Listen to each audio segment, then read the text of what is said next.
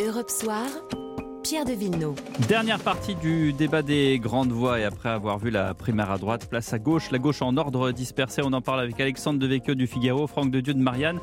Euh, la gauche qui se réunit en week-end en ordre dispersé, grand week-end d'université d'été, celle des socialistes à Blois, des insoumis proches de Valence, les communistes à Aix. Euh, et puis euh, celle des écologistes qui ont déjà eu lieu. Euh, l'idée de l'union de la gauche, c'est encore sous le tapis ou est-ce qu'on peut dire que c'est terminé, Franck de Dieu?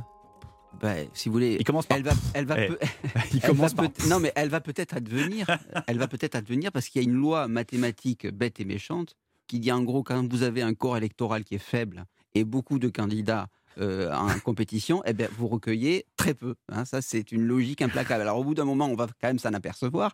Et les gens de la gauche diront bah, écoutez, on va peut-être se réunir dans un deuxième temps. Euh, Aujourd'hui, c'est vrai que ça ne va pas du tout dans la mesure où toutes, vous parliez de, justement de multiplication des candidatures, toutes les initiatives pour empêcher un tel euh, scénario euh, ont échoué. Mm. Euh, les primaires populaires, c'est bien, c'est assez sympathique, mais ça ne crée pas ce En mouvement. tout cas, ça crée des crispations. Personne n'est jamais content des primaires. On a l'impression que c'est un Euh, passage obligé. Le- le- les primaires populaires, qui est ce, vote sur Internet où on parraine Oui, des oui. candidats, ça n'a pas marché. Vous avez l'initiative de Laurent Geoffrin, engageons-nous. Je ne sais pas où ça en est, mais apparemment, c'est- la preuve en est que ça ça n'a pas vraiment marché. Donc, effectivement, on, on va vers des primaires, et en plus, peut-être on y reviendra, mais par des primaires fermées, ce qui finalement est, est presque, je dirais, un une condamnation euh, électorale pour la suite. Alexandre de Vecchio. Oui, je pense que d'une certaine manière, dans cette émission, on parle euh, presque du passé. Euh, le, le problème euh, à gauche est le même qu'à droite. Faut, faut se brouiller pour le passé parce que c'est dans 8 mois quand même. Ouais, Hein Peut-être que le- je vais être démenti par les faits, mais je, je crois vraiment que ce, ce- ce clivage euh, aujourd'hui n'a pas plus, plus de sens. Et en fait, la gauche a un, a un socle électoral très faible, ça a été dit euh, par Franck de Dieu, et on a des personnalités euh, voilà, qui, qui veulent euh, incarner, euh, qui veulent y aller parce qu'ils ils ont l'étiquette de gauche, mais qui ne représentent, qui représentent On a- euh, peu de choses. On a un sondage Harris cette fois-ci euh, et qui montre que Jean-Luc Mélenchon est, est en tête de tous les candidats de gauche euh, avec 11%. C'est euh, extrêmement faible. C'est extrêmement Voilà. faible. Alors c'est vrai que Jean-Luc Mélenchon avait inventé et c'est Jean-Luc Mélenchon. Enfin, c'est- c'est Euh, quand même marquant. Jean-Luc. Mélenchon avait, avait, euh, de l'or entre les mains parce qu'il avait fait 19% euh, la dernière fois, mais, mais justement, il n'était pas de gauche à l'époque. Enfin, il n'y avait plus aucun. Il était Jean-Luc Mélenchon. Il y avait plus, non, mais il n'y Mm. avait plus aucune référence à la gauche dans son dans son discours. Il avait l'air du Il n'est peuple. pas, il est pas d'accord. Il n'y de avait plus de. C'était une campagne tricolore, populiste, peut-être populiste.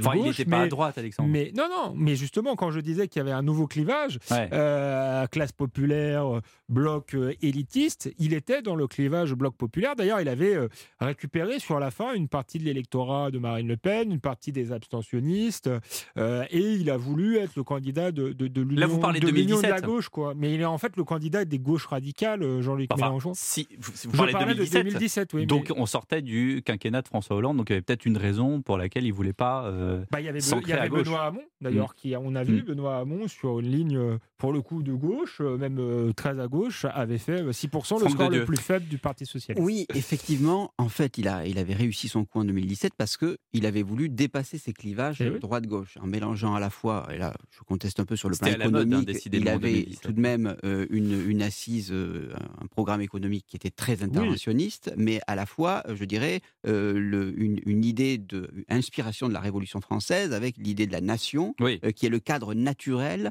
euh, de la citoyenneté. Bon, aujourd'hui, cette phrase-là, par exemple, nation, cadre naturel de la citoyenneté, bah, par exemple, cette phrase-là, je ne sais pas s'il la prononcerait. Bah, franchement, je ne sais pas. Alors peut-être que se dessine, compte tenu du sondage et compte tenu aussi des adversaires potentiels euh, de euh, ELV et, et PS, se dessinera une campagne où il nous refera peut-être le coup de 2017 en disant, voyez, je, je serai peut-être beaucoup plus républicain, beaucoup plus universaliste et beaucoup moins woke que vous le croyez, mais c'est peut-être trop tard. Ouais, c'est trop tard. Effectivement, quand je disais, non seulement il était moins, euh, moins à gauche, il a essayé de dépasser le clivage, mais il n'était pas communautariste. Alors, Euh, là, il a sombré dans l'indigénisme, il a été au manif avec les islamistes, il s'est mis à genoux devant les. Enfin, on a je pense qu'il ne s'en remettra pas on a euh, encore politiquement. deux minutes pour parler d'une autre candidature dont on parle, c'est celle de, de Sandrine Rousseau euh, chez les Verts.